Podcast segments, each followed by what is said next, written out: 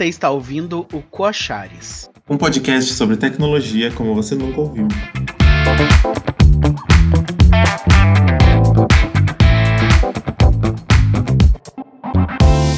E voltando desse período de recesso, de final de ano, pessoal, a gente está aqui lançando o nosso quarto episódio já, não é isso, Leander? Nossa, sim. Demorou, mas voltamos. Demorou, mas voltamos, né? E voltamos com força total. É... 2021 vai ser babado. É isso aí. É, os episódios eles saem todo mês. E nesse episódio, nesse quarto episódio, a gente vai conversar com uma pessoa que vai acrescentar muito pra gente na discussão, que é a professora a Luciana Marta Silveira, da UTFPR, do setor de design da UTFPR. É isso? Sim. É, e a nossa conversa com ela é sobre arte e tecnologia, né? É uma temática que eu gosto muito e, e é uma temática que é bem interessante para a gente, né? Porque ela nos faz pensar um pouco é, sobre uh, as fronteiras que a gente constrói, né, entre esses dois campos e como que a gente consegue, né, que possibilidades a gente encontra de atravessamentos aí em relação a isso, né? A professora Luciana é, pesquisa sobre isso já faz um tempo, né? Então acho que vai ser, é, vai ser uma conversa bem legal. É isso aí. E aproveitando para lembrar vocês que nós estamos é, no site coachares.com.br. Você pode ouvir todos os episódios lá. Você também pode ouvir no Spotify, no Deezer e agora no site Anchor, que é uma central que reúne todas essas outras plataformas de podcasts. É, e você pode ouvir por lá mesmo também. Então, pode ouvir à vontade, compartilhar. E além disso, a gente está nas redes sociais também né, como arroba Coachares, tanto no Facebook quanto, quanto no Instagram. Sim, é só mandar uma mensagem lá para a gente conversar, nos sugerir assuntos, pessoas, enfim, a gente está disponível. As temas, né? Sim. É isso aí. Então vamos para a pauta? Vamos, bora lá.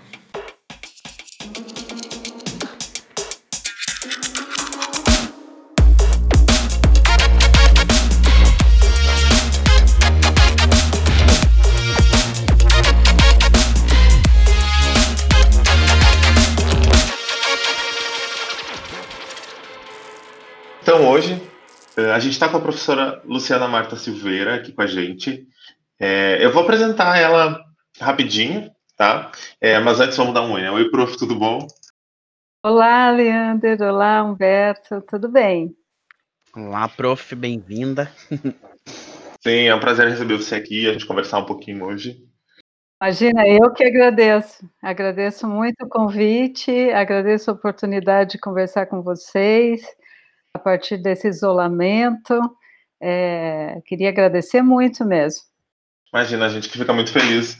É, a professora Luciana, né, para quem não sabe, ela é professora do PGTE, que é esse programa de tecnologia e sociedade da UTFPR, que a gente sempre fala aqui. Então, ela foi nossa professora é, em algumas disciplinas lá. É, uma ótima professora. É, então, é muito é muito legal a gente poder conversar aqui também fora, né? Fora da universidade, fora desse espaço tão formal. É, então, a professora Luciana, ela é doutora em comunicação e semiótica pela PUC de São Paulo, é mestre em multimeios pela Unicamp, uh, é graduada em educação artística pela Universidade, pela Unicamp também. Professor, falou alguma coisa errada, você me corrige, por favor. Sim, pode deixar. Uh, atualmente é professora associada da UTF, UTFPR, né? Uh, e é professora do Departamento de Design, da DIN, e também professora do PPGTE, professora pesquisadora né, no PPGTE, que é o programa de pós-graduação em Tecnologia e Sociedade. Uh, a professora, é, a professora Luciana, ela estuda é, teoria da cor, né? Ela tem um livro chamado Introdução à Teoria da Cor, que foi publicado pela editora da UTF. E que, inclusive, acho que está disponível, né, para baixar. A gente sempre coloca o link, acho que está disponível lá no Sim. História da Universidade, é. Muito bacana isso. Está é, disponível, é, não faz muito tempo, está disponível no repositório lá da Universidade Tecnológica Federal do Paraná. Isso, e aí a gente põe o link depois para quem quiser acessar o livro e dar uma lida.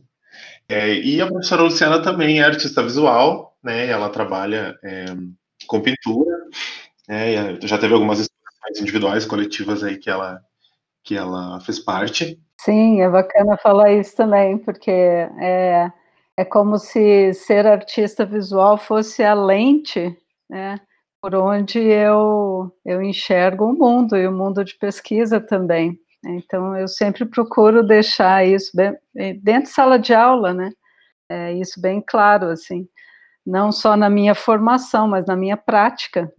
Então, prof, conta pra gente um pouco dessa sua trajetória acadêmica, que o Leander meio resumiu aí já, até chegar na sua tese, porque a sua tese é bem interessante, né? Sobre é, questão sobre a percepção da cor, não é isso? Isso, na fotografia em preto e branco. Preto e branco? então, conta um pouco pra gente, assim, na sua trajetória, do porquê que esse, esse tema da, da cor surgiu, até chegar nessa tese aí, um pouco da tese. Um, então, deixa eu organizar um pouquinho o pensamento, porque é, senão fica muito grande, né? Acho que capacidade de síntese é uma, uma coisa necessária nesses dias, né? Então, deixa eu organizar um pouquinho o pensamento.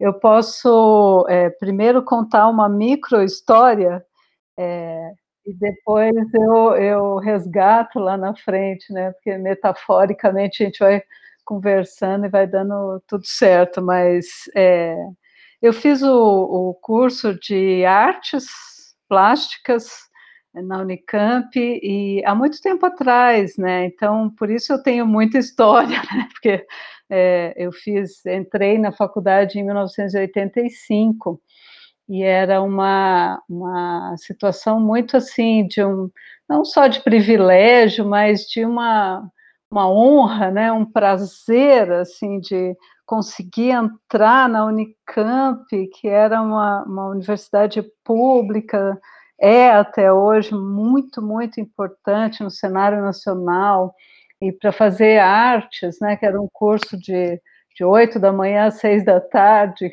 é, todos os dias, então com espaço para a gente pintar e principalmente conversar com as pessoas né, que tinham a arte no mesmo patamar que eu. Mas nesse curso, é, a gente fazia muitas disciplinas, né? É, como em todos os cursos de artes, e daí na disciplina de pintura ficava no terceiro andar a sala, é, eu tive professores, bom, não dá nem para falar aqui de tudo, é, e, e, fazia pintura, né? Eram tardes inteiras pintando, e aí a gravura entrou no currículo. E aí a gravura é em preto e branco, né? Então a gravura, a aula de gravura ficava no térreo, porque as prensas de gravura eram muito pesadas, então as aulas eram no térreo. E aí eu lá tentando fazer a gravura, né, gravura em metal, a xilogravura, mas nesse dia especificamente dessa microhistória, eu estava fazendo gravura em metal. É, e a gravura em metal você tem que pensar de trás para frente, porque o, o, o é, ácido ele come a, a, a base de metal é, no tanto que precisa ser mais preto ou menos preto a imagem que você quer como resultado. E eu lá tentando, né, desenhando e tal. Eu tinha um professor muito importante, ele é um artista, gravador muito importante, o Marco Bucci. Ele, é, eu estava na mesa, muito concentrada, eu sempre fui muito concentrada, muito dedicada, estava sentada tentando pensar ali, desenhando, e aí é, ele chegou para mim do nada, né, no meio da aula, e falou assim, é, muito calmamente, ele falou, Luciana, é, eu olhei para ele, ele falou, desiste da gravura. Eu falei, ok, acho que eu preciso é, pensar sobre isso, e daí ele, eu perguntei, nossa, mas por quê? Aí ele falou, você não pensa em preto e branco. Aí eu falei, é, é, mas eu estou tentando aqui, como é que você. Eu nem, nem fiquei brava, eu fiquei triste mesmo, porque eu admirava muito ele e gosto muito de gravura, é, ele falou: é, Eu acabei de ir até o terceiro andar e vi o seu trabalho em pintura. É, hum. E aí acabei de descer e estou te dizendo agora, no meio da graduação, para você não perder o seu tempo, né? E aí é, isso ficou na minha cabeça, sabe? Eu falei assim, o que é pensar em preto e branco, né? O que, que é essa história, né? E naquela época, como é, o meu curso era das oito às seis da tarde, tinha muita coisa, a gente tinha aula de dança, tinha aula de teatro, tinha aula de é, é, cultura brasileira, tinha aula de cada instrumento musical, até aula de desenho, tudo, né? É, isso passou então, é, essa experiência, esse universo no pensamento artístico, assim, foi muito, muito intensa para mim, né? Muito intensa. Mas daí eu me formei, né? Eu me formei durante a graduação, eu já fiz iniciação científica em educação, porque era única, é, único jeito de fazer iniciação científica. Não tinha assim uma coisa de pesquisa poética, né? Então, eu fui, fui lá para a educação, que era uma outra universidade que eu estava fazendo, porque era um curso de licenciatura, era, é, eu tenho graduação bacharelado e licenciatura, né? que são dois cursos, né? E aí eu fui até lá e comecei a pensar o desenho e tal. É, então eu tinha essa experiência científica, vamos dizer assim, né, em pesquisa, e eu tinha gostado bastante, mas eu me formei e falei, não, primeiro eu vou tentar ser artista, né? Eu vou, eu já tinha alguns prêmios, né? É, bom, vou tentar continuar com a pintura. Só que assim, enquanto eu estava lá na universidade, eu tinha um ateliê gigante, eu tinha é, a, a, a, nossa, uma possibilidade maravilhosa de estar com os, com os professores, com os meus colegas, a gente trocava muito, né? É, a experiência, o ateliê era coletivo, ficava aberto é, para o que você tinha artistas residentes, que era um projeto muito interessante de convidar artistas brasileiros para morar dentro da universidade eles levaram. Então, o, Antônio Henrique Amaral, por exemplo, foi um artista residente enquanto eu estava fazendo lá. A gente fez a curadoria da exposição dele, conhecemos o ateliê dele. Então, eu achava na minha cabeça que eu ia continuar tendo aquilo, né? Só que eu me, me formei e eu morava numa kitnet, eh, junto com uma amiga é, que tocava contrabaixo na, na Orquestra Sinfônica de Campinas, a, a Guigui, é, até hoje a gente é, é se conversa e tal, mas é, o que eu queria dizer é que era uma kitnet, tinha um, um, três pessoas morando ali, né, que era eu, a Guigui e o contrabaixo né, dela, né, como é que eu ia pintar ali, é, eu já tinha chegado a dimensões muito grandes, enfim, não deu nada certo. Seria adicionar adicionar um quarto morador. Né? Exato, exato. Então, é, é, eu fui trabalhar em qualquer coisa, eu queria trabalhar em qualquer coisa para sustentar a vida de pintora. Nossa, deu muito errado, porque eu fui trabalhar numa loja de decoração, então eu trabalhava das 8 às 6 da tarde na loja, e daí chegava em casa exausta, tinha comido duas coxinhas durante o dia, e chegava em casa ainda tinha que é, fazer comida, e aí o que? Eu ia, eu ia pintar 10 horas da noite, no outro dia tinha que acordar enfim, né, é, não deu certo essa parte. E aí, lá pelas tantas, no meio dessa, dessa situação muito esquisita, é, uma amiga minha que tinha desistido do curso de artes encontrou uma pessoa da engenharia elétrica numa festa, é, chamava, chama, né, Luciano, e é, e o Luciano estava trabalhando com um software que colorizava filme antigo. Né? Então, é, é, relacionava os cinzas, tá vendo preto e branco de novo, assim, né? Uhum. Relacionava os cinzas da imagem com uma cor. É, mas ele chegou num tom de pele que ele não conseguia fazer, porque ele não tinha né, a vivência é, de arte, né? E eu já estava é, formada, estava trabalhando lá na loja de decoração, tentando pintar, é, enfim, né? Aí essa minha amiga falou, é, conversando com ele, ele falou: é, "Você não quer trabalhar comigo?" Ela falou: "Eu detesto computador." Assim, era uma época que os artistas assim não tinham nenhuma é, atração pelo computador e aqueles computadores não era disquete, né? Era long play que tinha assim, né? Aquelas coisas gigantes e tal. Nossa. E daí ele falou para ela: "Você não quer trabalhar comigo?" Ela falou assim: "Não, eu não quero trabalhar com você, mas eu conheço uma pessoa que talvez queira trabalhar com você." E aí ela falou de mim ele entrou em contato comigo e eu fui até lá conhecer o projeto. E era uma sala que, assim, é, era menos dois graus dentro da sala, não era nem zero grau, era menos dois. Eu fiquei sentada do lado dele, assim, eu não podia mexer os pés, porque se eu tocasse em alguma coisa, a engenharia elétrica inteira caía, né? Não tinha rede. E aí, eu ali do lado, eu ficava falando para ele, põe um pouquinho mais de vermelho, talvez, né? É, mas não tinha interface face.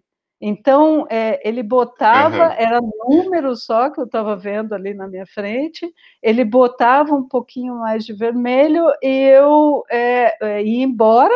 No outro dia, eu chegava lá para ver o resultado, né? Imagina, né? hoje é uma coisa que a gente faz em segundos, né? Qualquer ferramenta. Exatamente era é, a gente entrava dentro do computador, né? Eu estava lá dentro do computador e demorava muito para renderizar a imagem. E Sim, aí nossa. o que, que aconteceu? Não tinha o um Instituto de Computação ainda na Unicamp, é, só os computadores estavam dentro da engenharia elétrica. E aí a gente conseguiu, depois de muito tempo, eu continuei trabalhando na loja de decoração, porque eu precisava me sustentar. E, ia até a Unicamp eh, no final da tarde, assim, eu ia lá, né? E aí a gente conseguiu fazer a imagem do Abaporu da Tarsila, próximo, né? E aí o, o professor Léo Pini Magalhães, que é o cara que escreveu tipo um livro que eu escrevi, Introdução à Teoria da Cor, ele escreveu a Introdução à Computação Gráfica, né? Uhum. Ele passou pelo, pelo laboratório e olhou aquilo e perguntou para o Luciano: Foi você que fez isso? Aí ele falou: Não, eu tô, é, eu tenho uma dupla, Luciano e Luciana, né? Nós estamos trabalhando juntos. Ela é artista e ele falou assim: ah, fala para ela falar comigo, vou roubar ela de você. O Léo Pini, ele tinha uma, um grupo interdisciplinar de 18 pessoas, a maioria de outras áreas, físico, era matemático, da estatística, é, e bastante gente que estava fazendo mestrado lá na elétrica em computação gráfica, no departamento de computação e automação. Aí ele me chamou, eu fui falar com ele, assim, muito tímida, por quê? porque eu estava sacando já o que foi o meu mestrado. Eu estava sacando que eu tinha feito o curso de artes inteiro em cor pigmento, né, trabalhando com tinta, e o computador trabalhava com cor luz.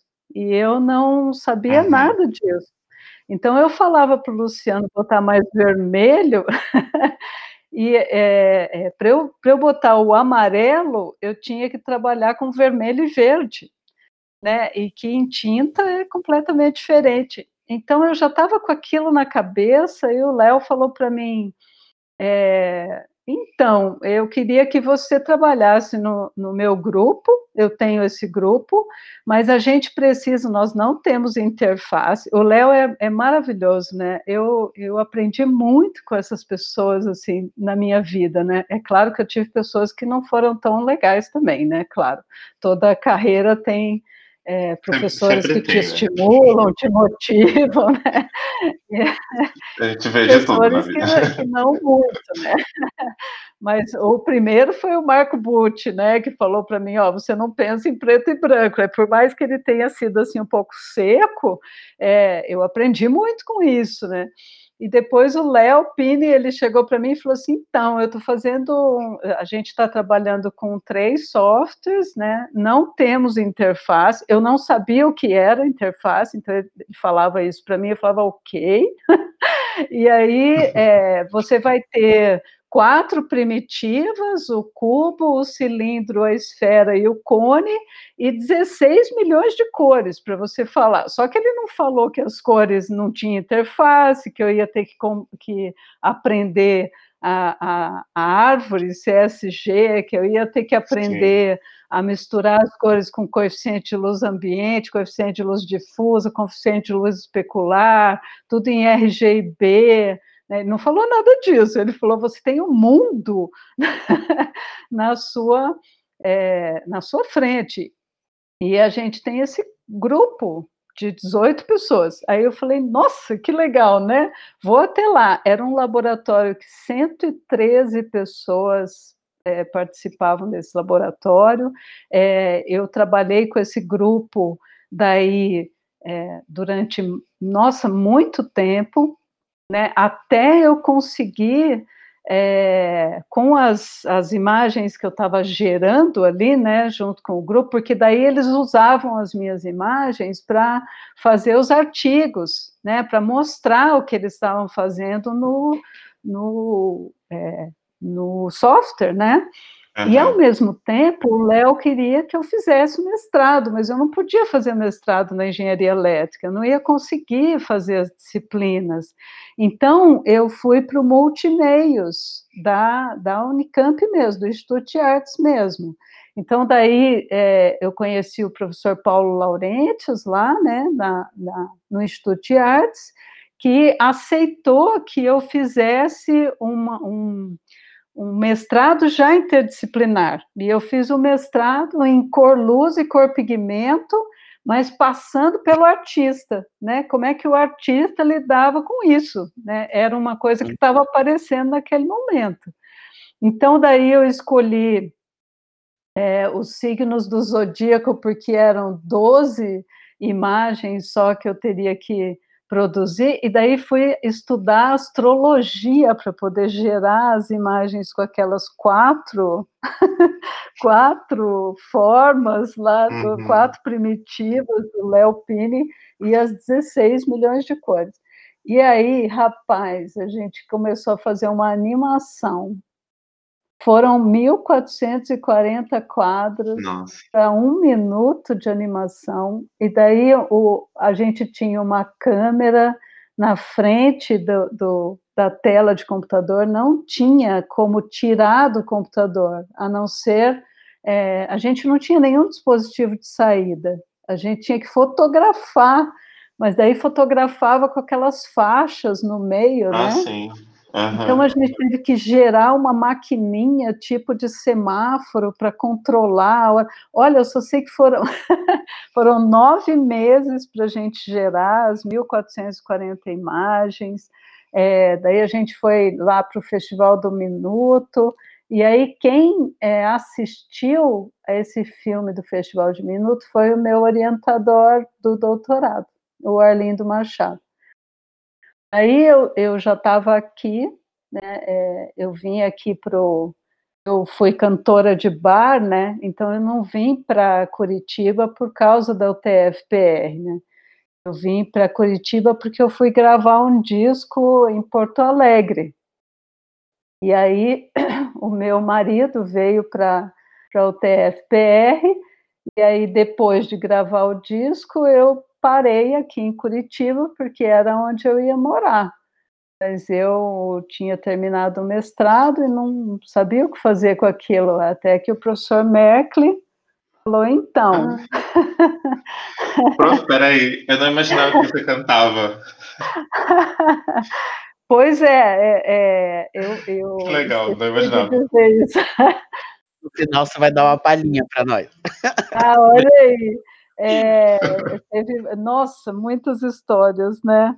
Mas é, no mestrado eu desisti de trabalhar na loja de decoração e conheci um, um grupo de, de música, né? O, que também estavam fazendo mestrado e a gente começou a, a trabalhar. A gente começou a cantar em, em bar, daí a gente cantou no Viola Minha Viola, por exemplo, a gente começou a ficar bem assim profissional, a gente tinha a produtora.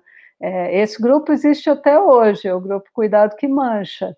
Mas eu, eu tive que optar, né? Daí eu gravei o disco lá, daí voltei para cá. É, Ricardo estava aqui trabalhando ali no, no DAINF, e é, daí eu conheci o Merkley, né?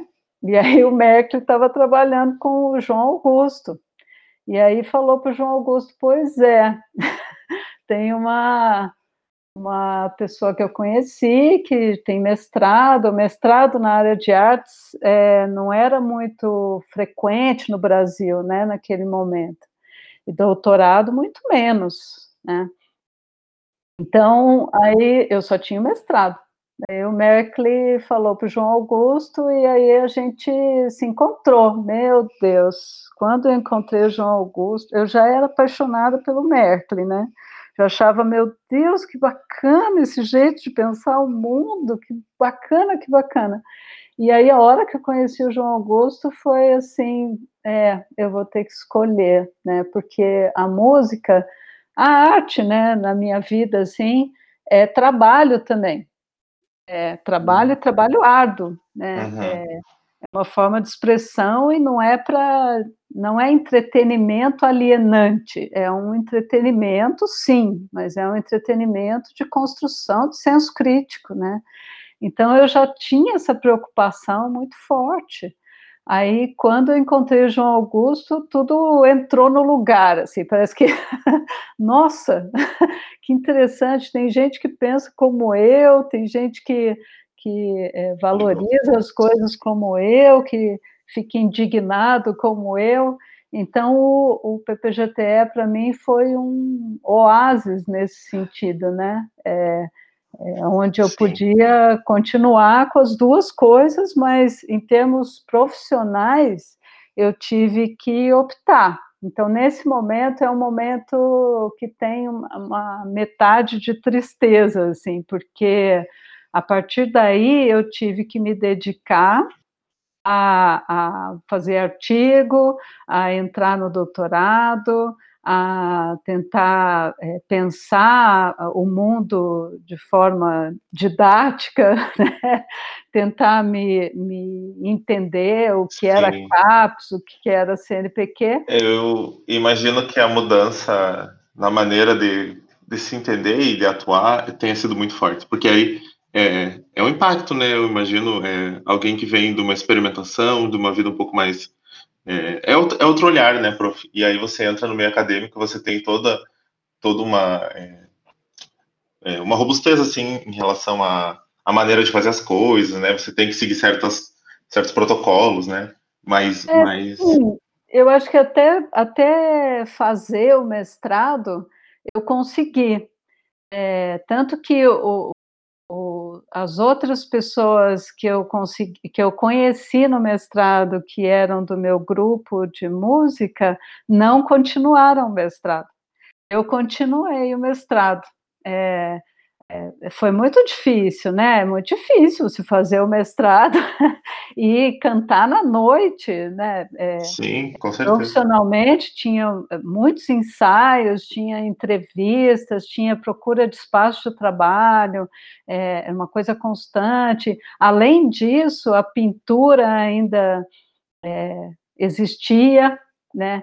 Então é, era muita coisa assim, uhum. muita muita coisa. Agora quando você entra mesmo na carreira acadêmica, né? Eu a princípio eu fui professora visitante, é, é uma espécie de professora é, substituta também, né, Leandra? É, então é, eu, eu tinha essa oportunidade, mas eu estava à espera de um concurso para efetivo. Então, eu fui fazer o doutorado, tinha que viajar para São Paulo, é, eu não tinha licença, porque professor substituto é difícil, né, de ter é, licença. Não, né?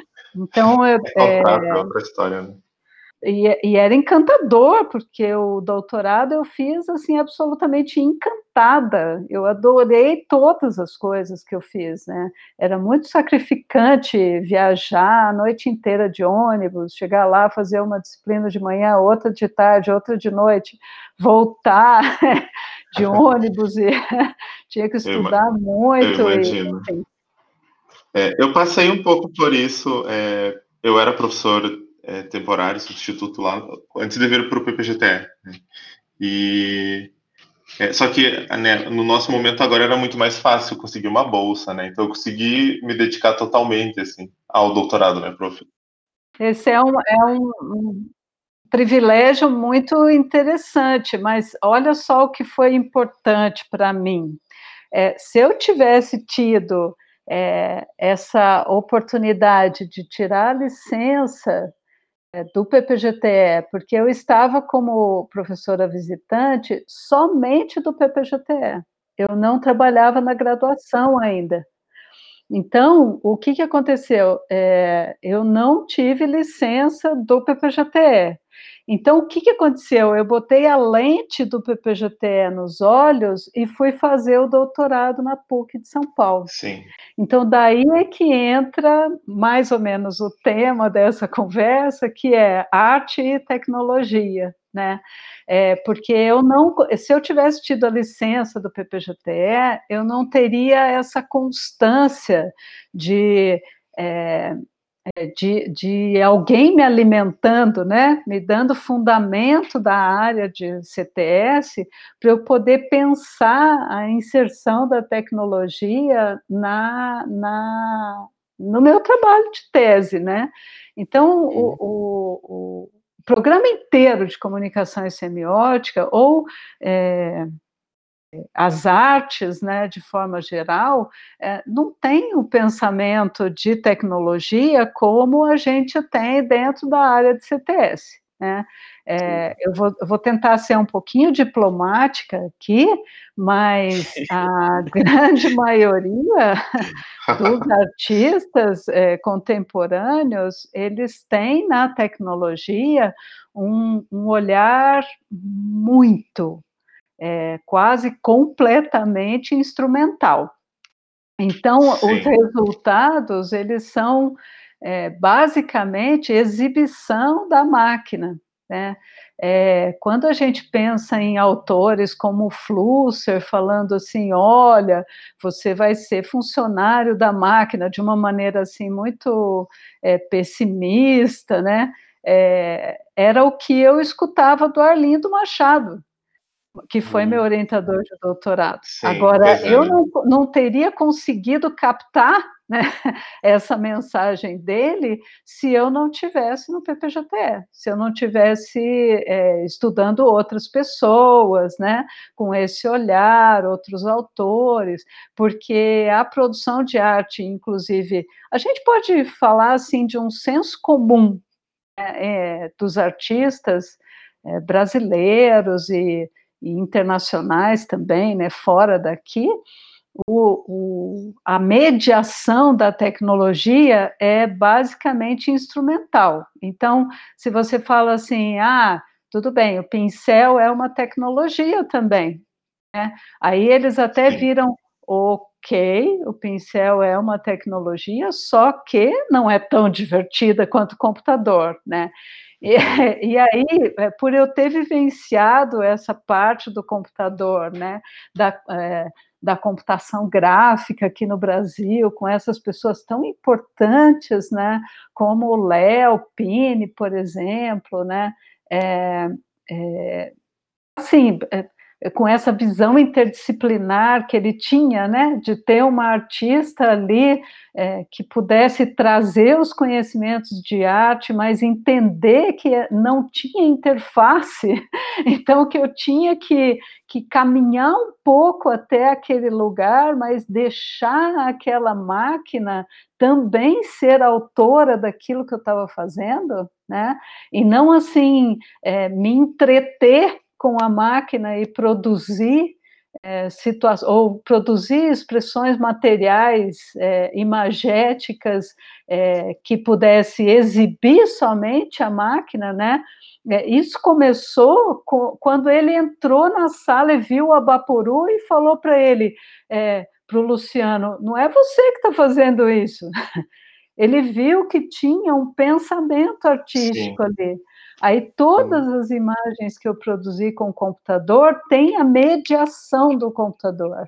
Eu negociei com o computador para poder produzir uhum. aquilo. Eu não estava assim é, exibindo o que a máquina era capaz de fazer. Né? E, por outro lado, as outras pessoas que estavam trabalhando comigo usavam a minha a minha imagem, mas elas não usavam como ilustração do texto, né? É, eu não gosto de falar, mas eu não encontro palavra melhor, assim, não como mera ilustração do texto, né? Mas uhum. como complementar do texto. Então, foi um aprendizado é, absurdo que a maioria dos artistas é, não tem porque a gente tem uma formação num modelo de artista que fica numa torre de marfim, né?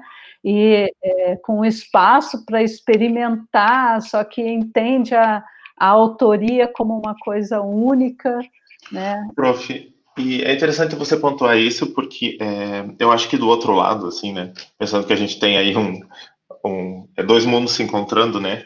É, dentro da área de tecnologia, né, de computação, enfim, eu acho que a gente também tem essa dificuldade, né, ou esse lugar da Torre de Marfim é, também muito fortemente construído, né, é, e aí é interessante o que você pontua, porque a gente observa que é nesse encontro que a gente consegue, então, é, pensar outros olhares, né, outras visões e construir narrativas diferentes, né, é, e aí a, a tua pesquisa eu acho que vem muito nesse caminho. Exatamente. Agora, é, eu senti isso na pele, eu estou falando a partir do meu ponto de vista, porque é, eu acho que isso é, é, o meu lugar de fala, né? Eu tenho que defender o meu lugar de fala, mas eu posso te contar outras micro histórias, né, é, provando que eu acabei contaminando e sendo contaminada, né? Então, é, é, só para dizer assim, como eu me contaminei pelas pessoas, né? É, eu queria dizer assim que eu fui contaminada pelas pessoas, mas também eu, eu fui contaminada pelo processo de mediação através do qual eu estava tentando me expressar, né? Então eu tinha quatro primitivas, não tinha interface, eu tinha que ver a cor é, às vezes 36 horas depois que eu tinha colocado a cor ali em RGB, calculado o coeficiente de luz ambiente, difuso, especular, né? Então, né, não era como é hoje, né? Que você faz simulações assim, uhum. não, tinha que esperar calcular e tal, né? Então, é, tinha um processo de contaminação, porque é a mesma coisa de falar de fotografia analógica, fotografia digital, né? Você é, pensava bastante antes de apertar o botão da fotografia, porque você tinha 12 poses, né? Então, vai que acaba o filme e eu não vou conseguir é, aquela imagem que eu estava tanto querendo e tal. Então, tinha esse negócio de é, é, se contaminar por esse processo, né? Então, para mostrar que não só eu fui contaminada, mas que é, o Léo também foi, né? É, uma vez a gente recebeu a visita do orientador do Léo Pini Magalhães. Já lembro o nome dele, que veio e eu me esqueci. Ah, o Encarnação é um professor é, português que trabalhava na Alemanha. O Léo tinha feito doutorado na Alemanha há, bastante tempo atrás. Então, o Encarnação era muito, muito respeitado, né? É, é ele é, ele era, imagina, tinha vencido na, na universo acadêmico é, da Alemanha, né? Então a gente, nossa senhora, quem é esse cara? Imagina que não sei o quê. Só que daí o que, que aconteceu? É, eu perdi a hora no dia em que tinha que apresentar os 12 signos do zodíaco. Presta atenção que para eu perder a hora foram poucas vezes na minha vida. e aí estava o Léo de um lado, o Encarnação do outro, né? O Heraldo Madeira, que era um, uma, um, um amigo muito querido, né, é, até hoje, que também é, fazia parte do grupo, mostrando cada uma das imagens, e aí eu cheguei lá atrás, pescoçando assim, para enxergar o que estava acontecendo, e eu vi o Léo explicando aquelas imagens para o Encarnação, mas ele não estava explicando assim, olha, isso daqui foi RGB, ou foi a árvore, foi... Não, ele estava explicando as características do leonino, e por que que eu tinha feito aquilo, por que que eu tinha escolhido aquelas cores, não sei o quê. O Encarnação ficou muito, muito, muito impressionado com aquilo, né? Mas impressionado como a interdisciplinaridade tinha dado certo. Né? É, agora, depois é, que eu participei do grupo, é, é, outros artistas também se aproximaram, mas essa situação de negociação com o que a máquina é, vai fazer, a, não só as possibilidades, mas a, a interação na criação, essa era uma barreira, uma barreira muito forte, né? Então, é, por isso que se a gente vai discutir arte e tecnologia dentro da área de CTS, a gente começa mostrando ou evidenciando ou desnaturalizando, para falar de uma forma assim diplomática, né? é, a relação do artista com essa instrumentalização da, da tecnologia. Né? É, é, daí o que aconteceu foi que no doutorado eu pude mostrar que, em primeiro lugar, né, o título é a percepção da cor na fotografia em preto e branco. Então eu usei a fotografia para mostrar que a fotografia interpreta o mundo se ela é uma fotografia em preto e branco então, eu dividi o meu trabalho em dois momentos. O primeiro momento é mostrando que preto, branco e cinzas também são cores, que a gente vê do mesmo jeito, a gente manipula do mesmo jeito, elas têm significados como todas as outras. E o segundo momento é, era a tese em si, que era a complementação cromática né? Porque como a percepção, a história de percepção que a gente vive na sociedade, né, em que a gente está inserido, é tão forte que eu não consigo desnaturalizar a ponto de não complementar com cores aquilo que eu acho que está faltando. Então, se eu estou vendo uma foto em preto e branco de uma maçã, né? É, eu complemento aquilo. E esse complemento, ele denuncia tudo que me foi imposto na sociedade, né? Tudo que me foi, é, que me foi, é, sabe, é uma camisa de força mesmo, né?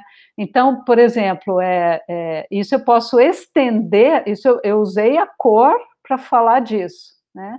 Mas eu posso estender para a arte, por exemplo né? Porque a arte, ela a, a arte, mas a gente pode até usar outras palavras, enfim, é, é bem complicado isso, né? Mas a arte, o, o processo de materialização de imagens, vamos pensar assim: o processo de materialização de imagens ou de é, objetos ou de processos, ela desnaturaliza aprendizados. Né? E esses aprendizados uhum. podem ser racistas, podem ser negacionistas, a maior uhum. parte das vezes são, né? Mas então, uhum. quando você percebe a complementação cromática, por exemplo, você percebe a trajetória de, de aprendizado. Né? É, a preferência de certas cores, né? o, o que te é, denuncia, vamos dizer assim, é, a trajetória, né? Então, é, é, isso foi uma resposta é, para o que o professor sentiu, né? Porque ele sentiu que eu teria dificuldade de pensar em preto e branco e de pensar em preto e branco de trás para frente, porque essa é uma uma característica, não, é uma capacidade ou é uma competência do artista gravurista. É, Para você fazer gravura, é, você precisa dessa situação de pensamento. É, você precisa saber o que, que a, a tecnologia te dá é, para poder explorar de uma forma expressiva. É, e a minha escolha uhum. realmente é a pintura, mas não por conta é, é, de, eu, de, eu, conseguir considerar somente as outras cores, que não preto e branco e cinza, né? É, foi uma forma de lidar com essa situação, assim, sem dúvida. Agora, tem uma coisa bem interessante é, que, que eu sofro desde que eu resgatei a pintura. Porque eu comecei a falar lá, né, que eu tive que optar, né, eu cantava, estava gravando disco, é, tinha pintura na minha vida e ainda é, tinha acabado de fazer o mestrado, tinha acabado de defender, né, é, o mestrado.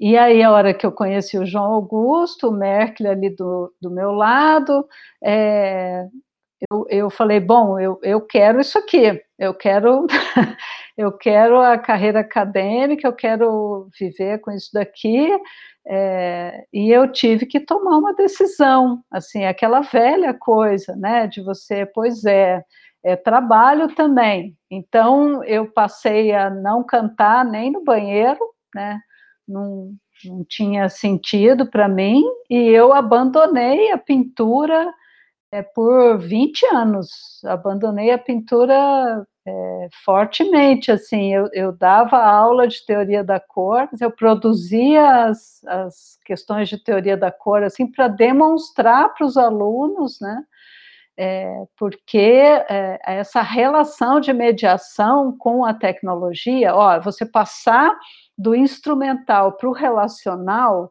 dá um trabalho gigante, gigante. Você precisa pensar, às vezes dói, né? A atenção é sentida é no corpo, muito, muito difícil. Isso é muito difícil para mim também, trabalhando com computação, com programação, né? Exato. né? Enfim, Exato. é um processo que eu, eu sinto muita dificuldade. E, prof, é, mas e aí o, o é, você estava falando antes ali, eu fiquei com isso na cabeça. É, a questão do, é. do, do, preto e branco, né? Enfim, é, eu acho que é, esse é um gancho para pensar um pouco como que você vê a teoria da cor em relação ao CTS, não? Então, é, é, é a teoria da cor, assim, para mim, né, é, é uma parte de fundamento, não é uma parte de expressão. É como se eu tivesse Sim, assim. Sim, pois é. É, é uma outra leitura, né? É, é um, um respeito que eu tenho por essa por essa, é, esse, esse, jeito de lidar com a tecnologia, que é, é entendendo Sim. que o instrumental está dentro do relacional né, que existe uma materialização da tecnologia no pincel, por exemplo, né, é, e que a cor você precisa estudar para você entender, porque veja assim, ó, eu não tive teoria da cor no meu curso de graduação em artes. Raros são os cursos de graduação em artes que têm teoria da cor como uma disciplina. Eu achava que era algo, algo bem presente.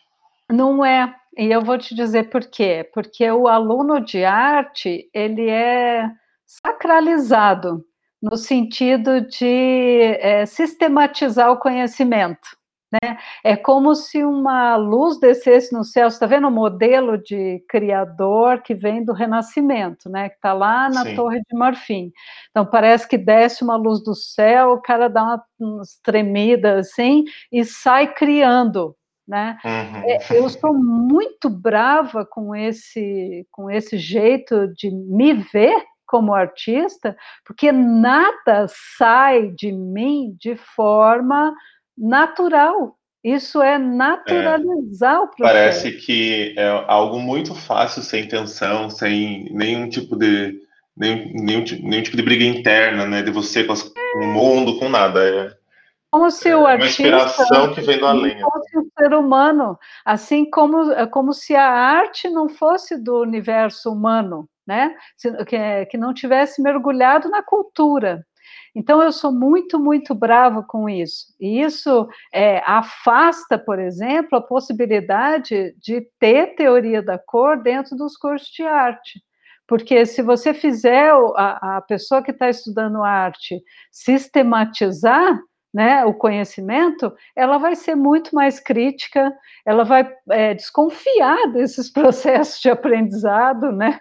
Para assim, eita, por que, que eu tenho essa paleta aqui? Por que, que, uhum. por que, que eu sempre escolho o vermelho? Ah, porque o vermelho é uma possibilidade dentro da minha cultura. Sim. Se não fosse uma possibilidade, né, eu teria resistência, inclusive, de achar o vermelho como possibilidade. Né? Então, uhum. é, é, eu vejo assim a tecnologia, a teoria da cor dentro de CTS. Eu vejo ela como uma forma de sistematizar o conhecimento para a gente continuar pensando. E aí foi aí que aconteceu o resgate da pintura. Porque é, é, eu, eu é, parece mimimi, né? Mas eu sofro bastante preconceito quando eu vou nos congressos, né? E falo que eu sou pintora. É, é, às vezes até eu falo que eu não sou artista visual, nada disso. Eu falo, eu sou pintora. Nossa, mas você não é, é professora é, dentro de um programa de tecnologia e sociedade, então você não faz arte digital, você não Nossa, faz é, computação gráfica, você não usa o computador. É claro que eu uso o computador.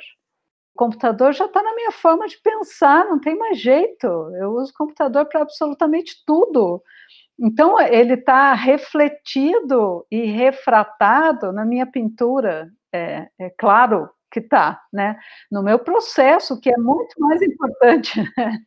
Então, assim, não é só hoje em dia você falar o pincel é uma tecnologia, a tela é uma tecnologia, a tinta é uma tecnologia. Não é mais assim você precisa discutir é, é, o uso dessa tecnologia. Se é um uso de forma instrumental, né?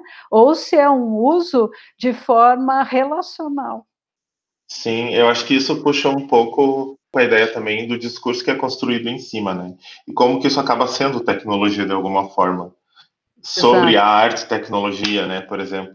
É, uhum. Quando quando eu desenvolvi a minha pesquisa do doutorado, né, e a gente trabalhou com arte e tecnologia, é, eu percebi que as pessoas chegavam com uma expectativa muito grande de experimentar interação, experimentar é, mídias, outras mídias, né, mídias, mas sempre dentro do digital. É, e isso foi uhum. desconstruído um pouco, né? Eu acho que é, esse é um ponto que mostra como é, a tecnologia em relação à arte ela acaba sendo é, vista a partir de um olhar muito tecnocêntrico é, talvez até determinista, assim. É... Exato, eu não tinha usado essa palavra ainda, mas é porque eu estava sendo é, é, diplomática. É assim, é, quando a gente fala em a relação entre arte e tecnologia, é, dentro de CTS, essa palavra é muito, muito, muito importante. Relação, né? É assim, como é que, é, se eu estou diante de qualquer obra, né, o que a gente tem que pensar é, seja essa obra, inclusive virtual, né, o que a gente tem que pensar é qual foi a relação que aconteceu aqui entre quem estava produzindo, esse quem pode ser coletivo, né? Quem estava produzindo e o meio que foi utilizado para que essa obra fosse materializada, né? É, então, eh, pensar arte e tecnologia dentro da área de CTS é você pensar a relação da arte com determinada tecnologia, né? E essa relação pode ser determinista. Eu posso ser funcionário da máquina assim de um jeito e pode ser muito divertido Claro que pode ser muito divertido. Sim, é. experimentar a interação é muito legal. Exato, exato. Né? Mas aí a gente vai entrar numa seara que é uma seara de discussão contemporânea, que é, é isso é arte também, isso é interação também, e eu uhum. não tenho vontade de responder isso, porque acho que essa resposta ela deixa a gente catatônico, né? É, e ela também, eu acho que pode ser determinista no sentido de que a gente pode estar limitando de alguma forma a discussão, né? É por aí também. Exato. Mas, prof, você falou bastante sobre essa negociação, né? Essa relação, esse processo é, é, de troca entre vocês, materiais, né, entre o artista e, e os materiais. É, e eu estava reassistindo esses dias, agora eu vou puxar um outro, um outro tópico aqui. É, eu estava reassistindo esses dias a, a abertura virtual da, da, sua mostra, a mostra Fluxos, né, que que tá estava em montagem, aí veio né, todo esse caos da pandemia, enfim. É. É, e aí você fala muito sobre negociação ali, né? E você está trabalhando com aquarela, né? Então é, você não está trabalhando é, dentro da arte e tecnologia o que as pessoas entendem, né, dentro dessa visão que você puxou antes ali, falou que ah, seria um senso comum, né, de estar tá uhum. trabalhando com telas e programação e coisas assim. É, você está ali trabalhando com papel, tinta, aquarela, né, no caso, água, pincéis, e daí é, a forma como você está trabalhando a tecnologia ali, eu acho que é muito interessante, e eu acho que, acho, não sei, queria que você falasse um pouquinho disso, né, é, como que você entende entende isso. É, e daí, se quiser já falar um pouco sobre a exposição também, como que tá. Então, é, esse negócio, é, esse negócio é ótimo. Essa palavra, eu ia falar esse negócio de negociação.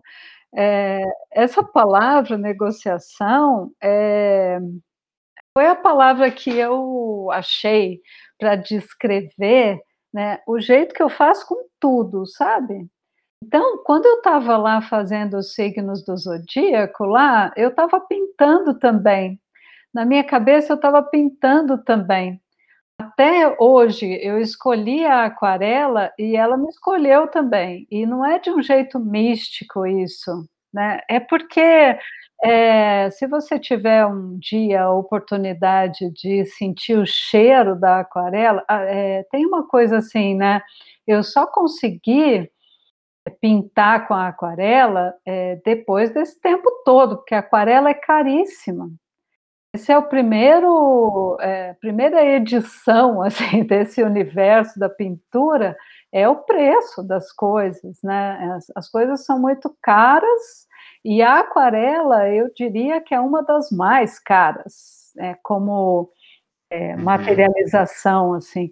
E a negociação é a seguinte: a vontade que eu tenho, que é uma vontade é, instrumental, digamos, é de relaxar, aprender a técnica que, vamos dizer, tem 500 anos de idade da aquarela e seguir fazendo a aquarela, tudo que eu estou vendo, e deslocar a sensibilidade, não da negociação para um outro lugar, deslocar a sensibilidade assim, olha só o que eu consigo fazer. Né? Porque assim, eu tenho habilidade manual, não porque eu nasci com habilidade manual, mas é porque, meu Deus, desde 85, para dizer a verdade, desde muito antes, né? Eu, eu treino isso. Eu tive a sorte de, tá, de nascer numa família com o meu pai. Meu pai é, é, me levou para professor de pintura desde sempre, me sacou, eu gostava disso, então eu treinei essa coisa. Se nessa altura da minha vida eu escolhesse qualquer vídeo no YouTube me fale de técnica de aquarela, né? Aí, ah, uhum. entendi. E sair fazendo. Né? Isso daí vai ser um entretenimento alienante e uma relação instrumental com a, a tecnologia. Então, eu não tenho isso. O que eu tenho é a aquarela que eu faço é o oposto da técnica. De aquarela, né? Eu faço aquarelas de grandes formatos. Geralmente, quando você pensa assim, né? Você fala assim, ah, essa figura faz aquarela. Ah, o que, que você pensa? Que são coisas pequenas, rápidas e manchadas. A minha aquarela tem é, em A0, eu demoro três meses para fazer, e as, as formas são contidas ali, quer dizer, a quantidade de água tem que ser exata para aquele momento ali. Eu achei muito interessante observar as telas, as imagens, né? É, porque realmente é isso que você falou, não me remete à aquarela, assim, olhando ali, eu quero poder assistir a exposição, ir lá ver a exposição presencialmente ainda, é, porque é, olhando assim não, não, não me dá a ideia de aquarela necessariamente, né? Porque a gente espera outra coisa da aquarela, né? Exato, porque é uma, é uma, é uma relação, é uma relação, é uma, é uma negociação que transforma essa mediação da aquarela, né, em relacional, não instrumental. Se eu trouxesse a técnica, né, de aquarela que sei lá, existe há, há muito tempo, é, eu ia dar uma relaxada boa, assim. Essa pandemia teria sido, é, no mínimo, relaxante, porque eu já tenho habilidade manual, eu já tenho as tintas, eu já tenho o, o papel, vou fazer coisas, mas para quê? Né?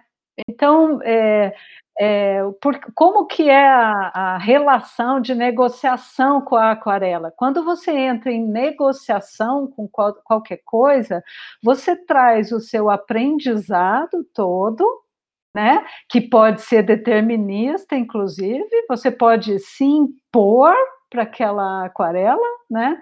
E falar assim: você vai me obedecer. Ou você vai se deixar seduzir por ela também, né?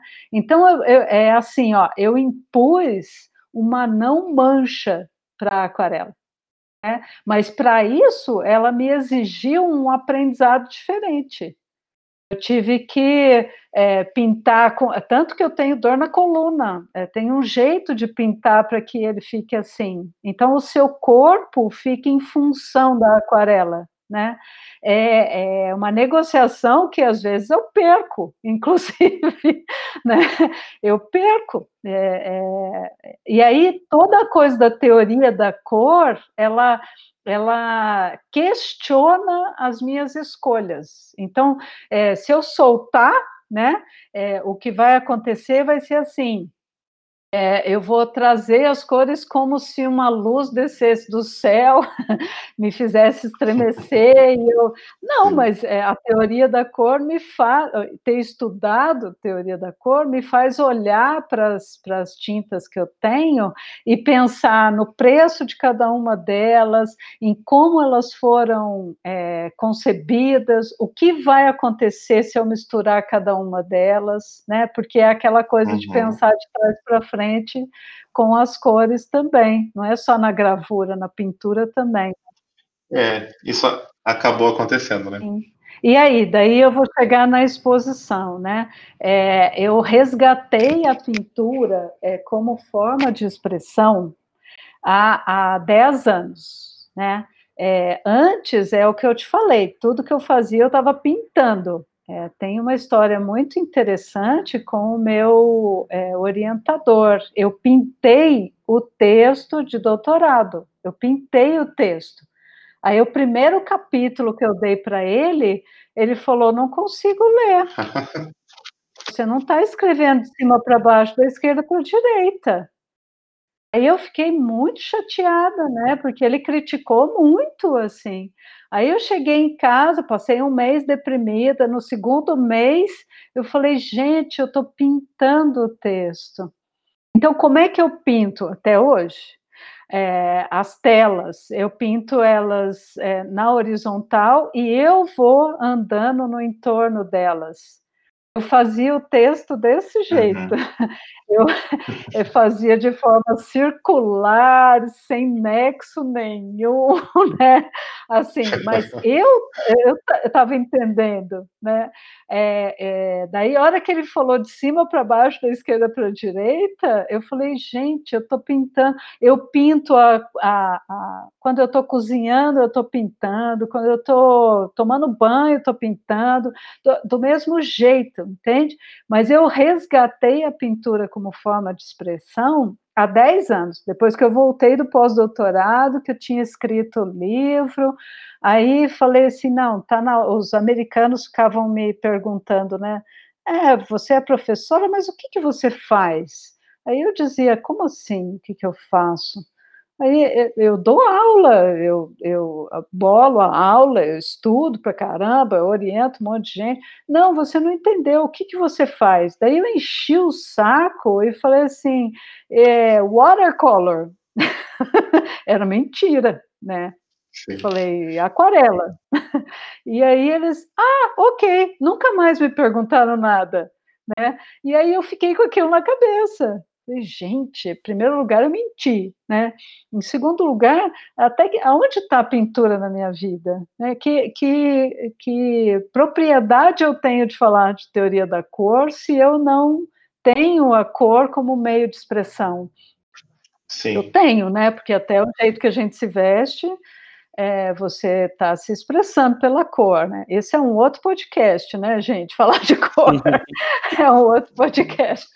Mas aí é, só queria fechar essa parte dizendo da. Eu resgatei há 10 anos, e aí comecei a. É, foi bem impressionante, porque parece que estava contido mesmo. Então, no prazo de um ano, eu fiz um material para expor, e aí comecei a fazer as exposições, e é, às vezes o trabalho no PPGT aumenta bastante, às vezes é ótimo, né? Sempre aumenta bastante, é, é, o mesmo trabalho que eu tenho lá e cá, e, é, e agora com a pandemia é cá e cá, né? É no mesmo ateliê, as duas coisas. É, então, às vezes eu demoro um pouco mais para fazer, né? É, então, é, há muito tempo eu tinha é, enviado um projeto para o MUMA, né, o Museu Municipal de Arte aqui de Curitiba, e é um outro processo, é um outro podcast, né? Fazer os, os os editais, né? Tanto que a CAPES está agora considerando uma exposição como um artigo né, internacional ou nacional, porque é, é, mais ou menos o mesmo edital que a gente passa pelos pares, né, com parecer, com não sei o quê. Então eu, eu entrei e daí fiquei é, aguardando a oportunidade, aguardando é bom também, né? Eu fiquei produzindo é, para dar conta Sim. daquele projeto que eu tinha é, passado. E aí, na semana que eu ia montar a exposição, a gente foi, entrou em quarentena. Aí a gente Sim. entrou em quarentena, o museu fechou, num primeiro momento e aquilo não me frustrou assim. Eu achei que é, bom, eu estou aqui, é, as, as, obras estão prontas. É, se o museu está fechado, o chato seria estar tá aberto e eu não ter conseguido, né, colocar lá. Então eu, é, a frustração não foi por aí, assim. Eu, eu logo falei assim, não, isso é para o bem. Então tá, e daí é, ficou fechado. Daí abriu novamente, é, e aí nesse momento que abriu, ou ia abrir, é, o diretor do, do MUMA, o Rodrigo, me ligou e falou: é, Você tem a disposição de montar essa exposição? Porque se você não tiver essa, essa disposição, não vou poder brigar para abrir, né? porque senão não tem sentido. A, a outra artista já tinha é, aceitado montar. Aí eu falei, nossa, mas estou achando que vai fechar de novo, né? A pandemia não acabou. E aí eu topei nós montamos. Eu tenho dois curadores, né, o Emerson Persona e o Francis Rodrigues, que são dois artistas aqui de Curitiba, que também são curadores, fizeram o texto da exposição. Nós fomos até lá e é, é muito legal porque é, uma exposição é, é uma negociação, de novo a palavra, é uma negociação com o lugar.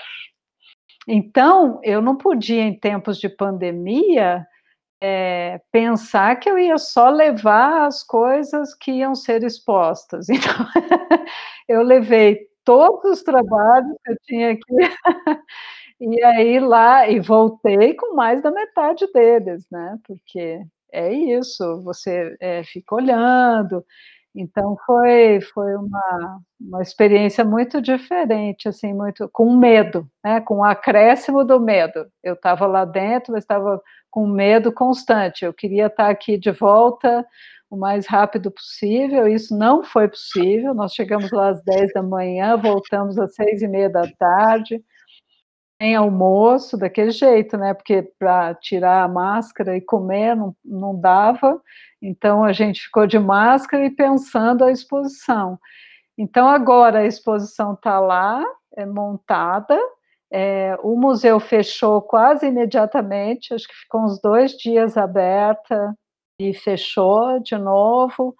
Mas, enfim, eu acho que vai abrir novamente, porque a cada vez que fecha, o diretor me diz: olha, vai 15 dias para frente, né? Então, na hora que abrir, vai ficar dois meses, assim, né? A gente está nesse momento, né?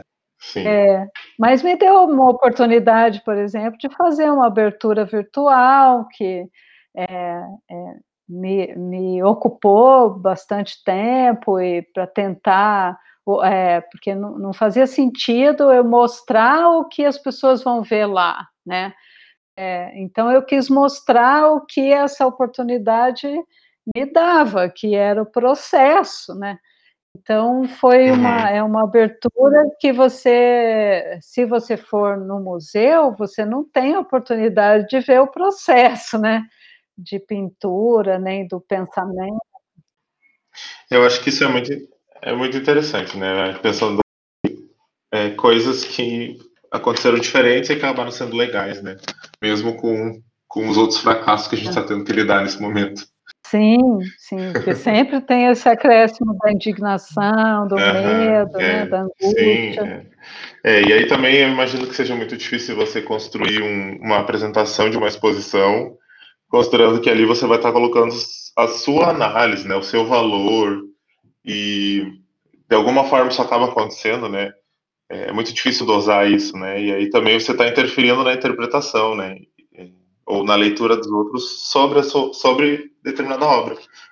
É uma, uma coisa sobre isso que aconteceu que foi bem interessante, é assim, eu estou lá no PPJT há 25 anos, e há 25 anos que a gente luta, não só eu, mas todos os artistas que estão é, em programas de pós-graduação, muitos deles em programas de arte, né, lutam para que suas obras sejam Sim. consideradas como é, é, processo de pensamento. Produção como, acadêmica produção mesmo. Né? acadêmica, como, é, produção de, de conhecimento. Né, que arte é conhecimento e tal.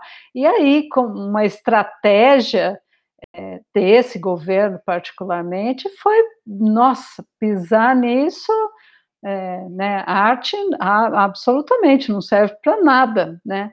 E aí, é, nessa de eu tentar fazer uma limonada com o limão, quer dizer, estava é, fechada a exposição, eu falei, tá, então vou fazer uma abertura virtual através do projeto de extensão, tão longe, tão perto que eu estava participando, tentando expandir o conhecimento, né? Vou fazer a abertura por lá e aí surgiu o, o Congresso de Culturas, né, que foi é, sediado na UFBA, mas era um congresso internacional, tinha é, outras universidades de Moçambique, por exemplo, e aí eu pude veicular a mesma abertura virtual é, como um artigo no, no Congresso de Culturas, né? Então é, ah, é, a, é, é, a evidência de que arte é conhecimento. Né?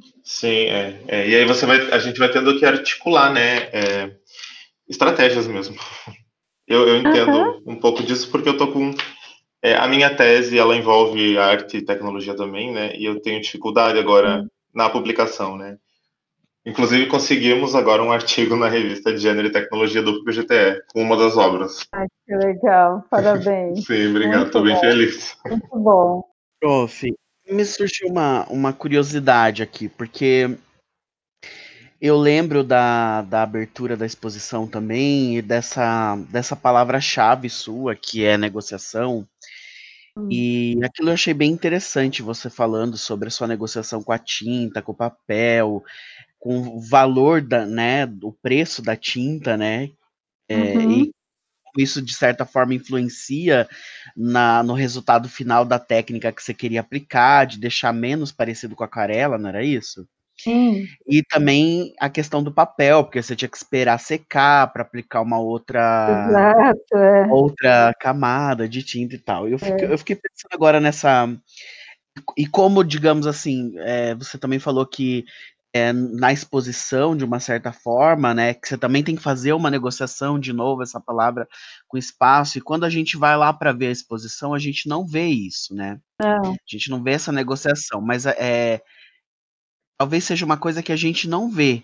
Mas, e por isso da minha pergunta, você tenta de alguma forma, é, na técnica que você utiliza, no resultado final, deixar um rastro dessa negociação? Quer dizer, isso é uma das coisas que você quer passar com essa seus é, com, é, com o resultado final das artes, assim, é, Sim, das pinturas, ou como é... isso, assim, fiquei curioso agora, porque, de uma certa forma, isso também tá ligado um pouco com a questão da escrita, assim, Exato, exato. Olha, com a questão da escrita, ou com a questão de eu estar diante do computador, que demorava 36 horas para eu saber Sim. se a cor tinha dado certo.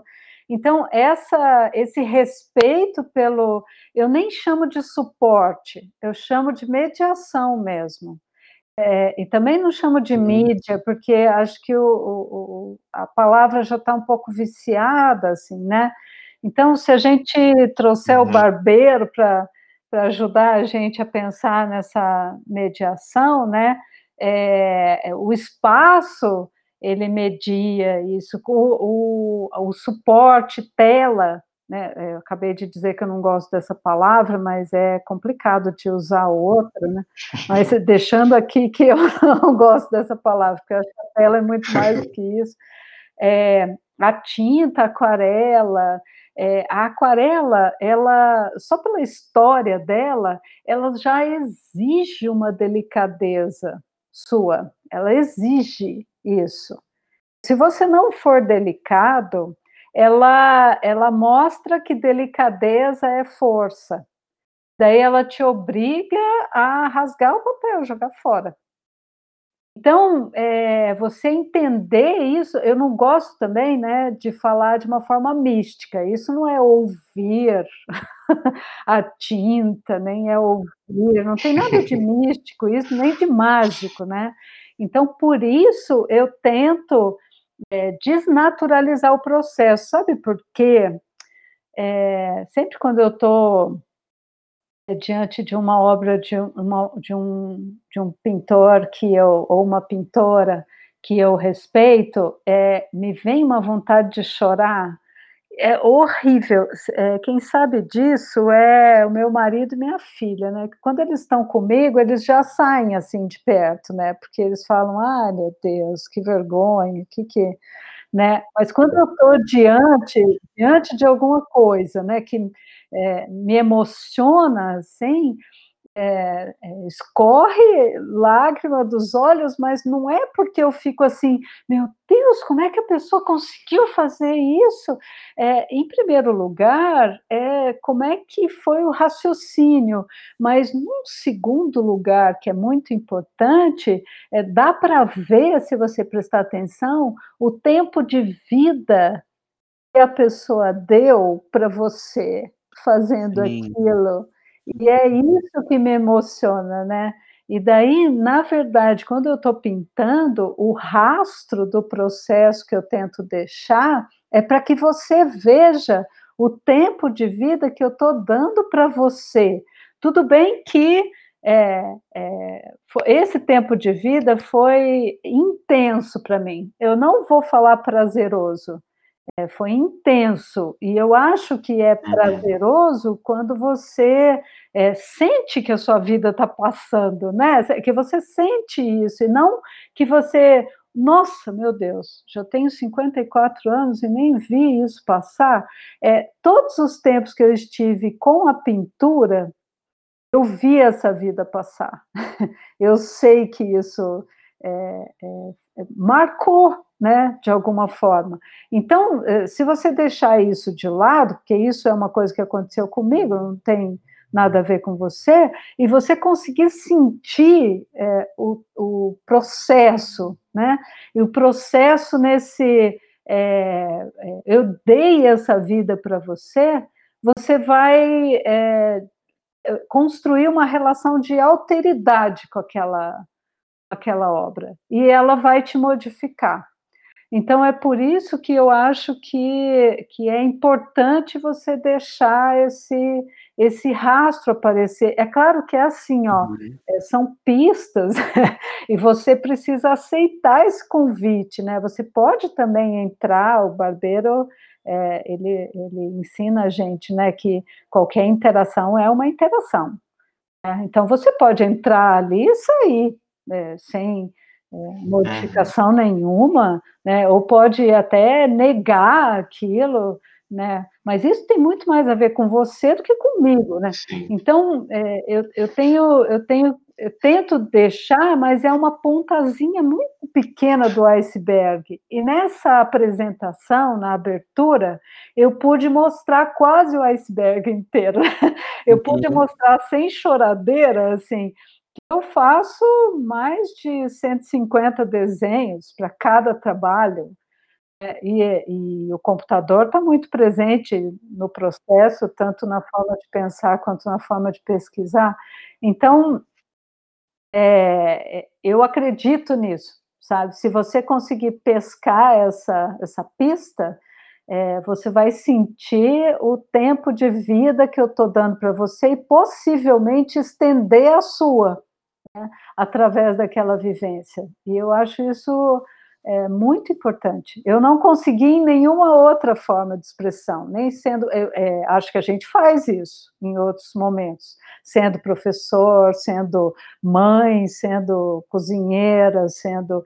Enfim, na relação com as pessoas, você faz isso. Mas eu, particularmente, consigo isso mais assim. É, forte, vamos dizer, através da minha pintura. Foi por isso que eu resgatei senão eu não tinha resgatado. Não sim. sei se eu respondi. Acho que sim. Nossa, foi. Tá, tá ótima a nossa conversa. É, prof, tudo isso. Já estar comprida, né? Sim, é. Vocês me cortam. É, a gente já vai. Agora acho que a gente já vai se encaminhando para um fechamento. Tá bom. É, não, eu, eu, gosto muito dessa relação que você traz, prof. É, e eu. É, eu não posso dizer que eu sou um artista, né? Mas eu gosto de, de estar próximo disso, eu gosto de fazer as minhas brincadeiras com imagem também. Mas claro que eu não, eu não tenho todo esse processo que você tem, eu não tenho essa formação também, né? É, a, minha, a minha aproximação com a arte, ela vai muito de uma curiosidade, de um desejo meu, né? Chegou no meu doutorado de alguma maneira e eu quis é, mergulhar um pouco nesse, nesse caminho, mas eu acho que aí, mesmo aí, foi muito observando como as outras pessoas estão trabalhando, interagindo com esse discurso, né? É, e para mim é, é, é, um caminho de construir crítica, assim, eu vejo muito por aí. É, como eu consigo articular, às vezes, o que eu estou pensando é, em relação às minhas próprias críticas, né, as minhas questões, assim. Mas claro que né, a minha brincadeira com arte é, é uma brincadeira, né? Eu falo, eu falo estou brincando com arte aqui, sabe é, nas minhas redes sociais. É por isso que tem essa questão em relação à palavra arte e você se denominar artista é, essa é uma coisa colonizada, né? E a gente está num momento de descolonização. Então, talvez a gente uhum. chegue até a rechaçar. Já tem um professor na Unicamp, eu tive é, notícia disso. Eu preciso ir atrás e entender o que está acontecendo. É um professor até que eu conheci, mas é de um outro instituto de filosofia e ciências humanas é, que, que tá de, não está mais chamando arte de arte, né? Está usando outro, outro jeito de falar e não determinar artista é, desse jeito colonizado de ser, né? Porque sim, não que todo sim. mundo seja, porque senão a gente naturaliza de novo, sabe? Mas que a gente possa aproximar do cotidiano e aproximar dessa construção de senso crítico, né? E para que os próprios artistas consigam se despir de, desse lugar, sabe, desse lugar uhum. de Torre de Marfim, assim, é, é, e, e, consigam, é, porque eu, eu aproximo essa coisa de se despir desse lugar é, de uma liberdade, sabe? eu acho que é, é uma liberdade, né, você é, poder falar assim, então, eu não vim, não sou daqui, não vim para ficar,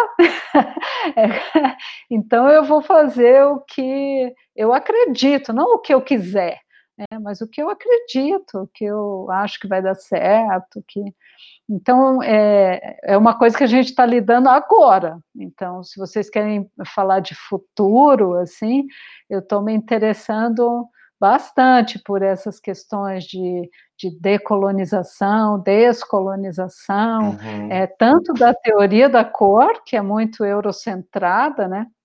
É, tem uma visão muito eurocentrada Sim. e a gente engole coisas importantes sem mastigar, por exemplo, as cores primárias ou o significado das cores, né? sem aproximar outras cosmologias possíveis e tal, quanto o meu, meu jeito de pintar, né?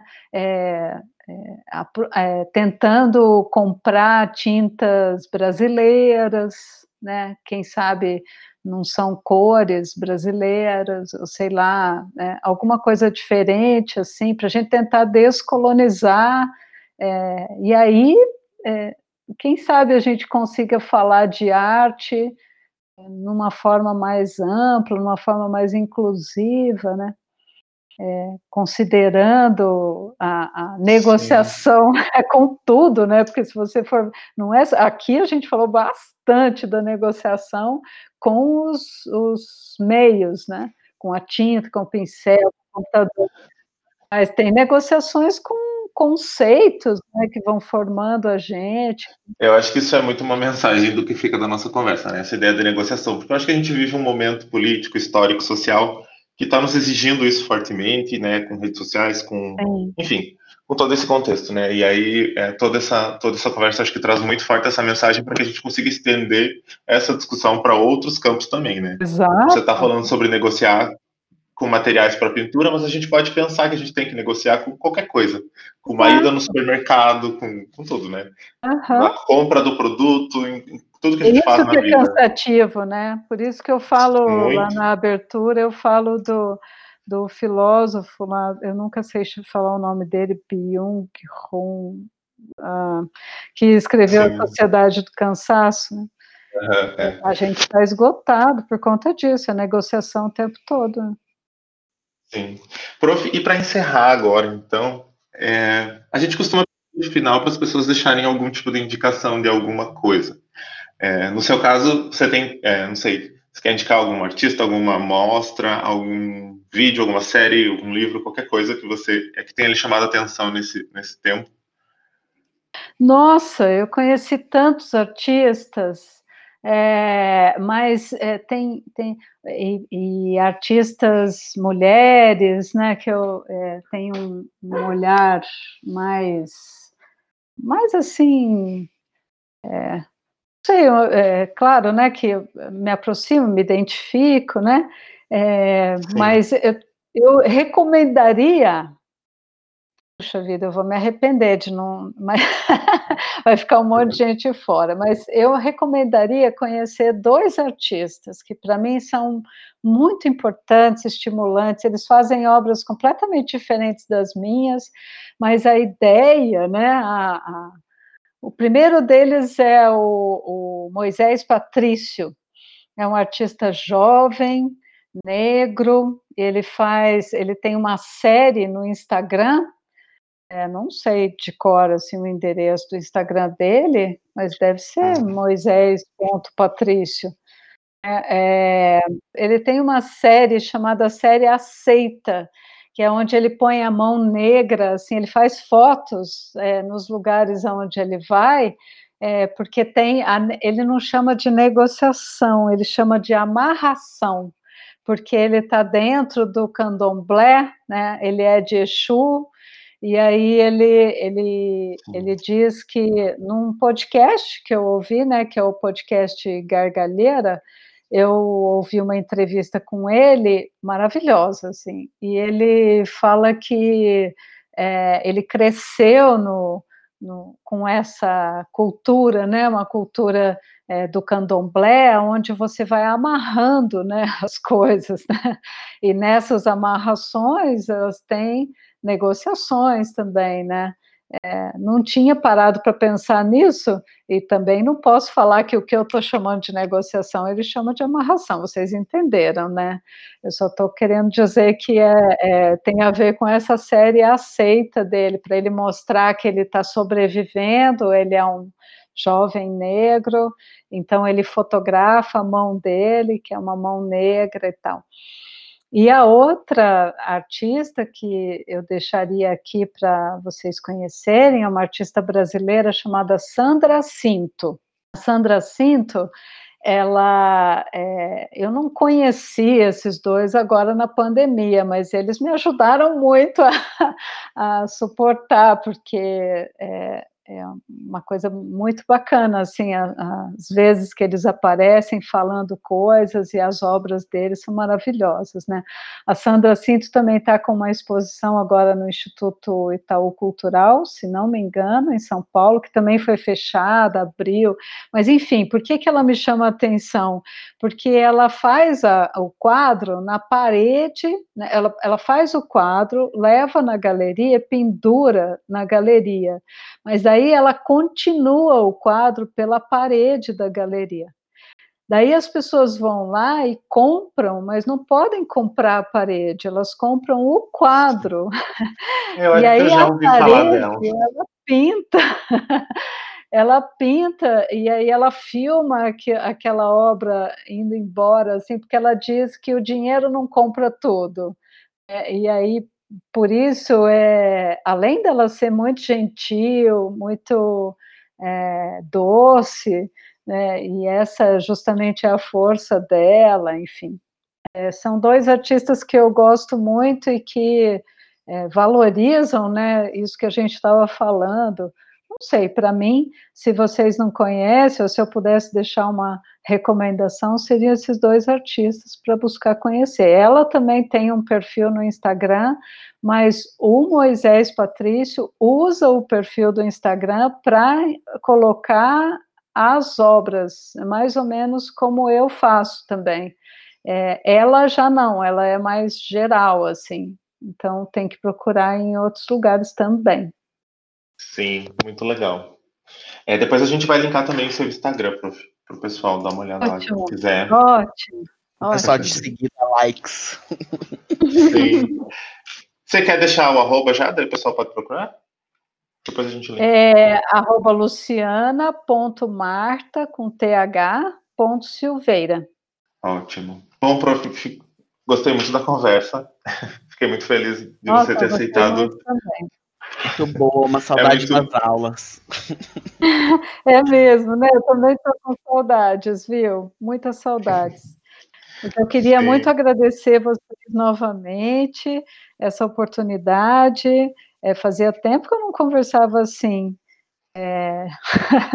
Tanto eu não lembrava de coisas tão importantes para mim. É bacana, né? A gente lembrar. Sim, assim. resgatar né, a nossa, nossa história, nossas nossas vivências. Exato, exato. Sim, é muito legal para a gente saber também um pouco mais e entender, né, como que porque a gente conhece, né, os professores do programa, que a gente teve aulas, a gente não faz ideia de como as pessoas chegaram até esse momento, né, como que, é. que, que levou elas até aquela sala de aula, né, eu, eu gosto muito de entender um pouco a história, acho, acho super importante. É, eu também, eu também Sim. Prof, Humberto, você quer? Não, eu só quero agradecer de novo, assim como sempre, é muito bom ouvir a prof falando, porque isso que eu falei que eu tô saudade das aulas, assim, porque são sempre aulas que vão pensar muito, assim, como essa de agora. uma, uma, outra aula pra gente. É, e agradecer de novo por ter topado participar, assim, para discutir esse tema tão legal, arte, tecnologia. E sei lá, queremos um outro já para falar de cores e tecnologia agora, quem sabe. Mas agradecer de novo mesmo, obrigado por ter participado. Olha, Humberto, é, eu agradeci não pro forma, não. É, eu me alimento muito dessas oportunidades.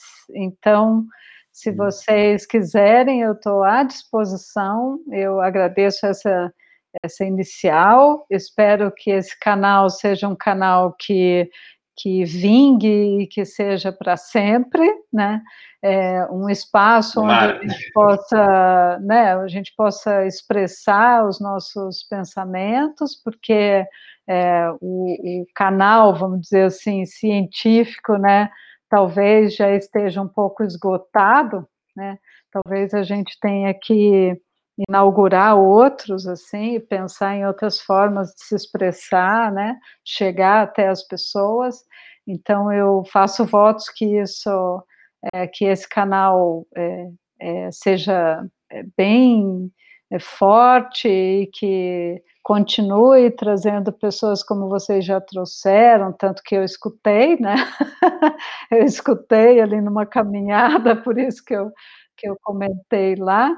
Mas, enfim, estou é, à disposição para o que vocês precisarem, inclusive para divulgar, porque eu acredito bastante nisso, que a gente consiga atingir de uma outra forma né, as pessoas, tá bom? Muito obrigado. Nada, a gente que agradece. Obrigado, prof. Então, só, só para encerrar, é, quem quiser nos ouvir, né, quem quiser conversar com a gente, a gente está no, no site coachares.com.br, é, no Instagram com a Chares e na página do Facebook também, com a Chares. É, estamos à disposição, quem quiser vir conversar, dialogar, propor temas, é, propor convidados, pessoas, enfim, a gente está aí. Tá? Certo, pessoal? Muito obrigado e até a próxima. Tchau.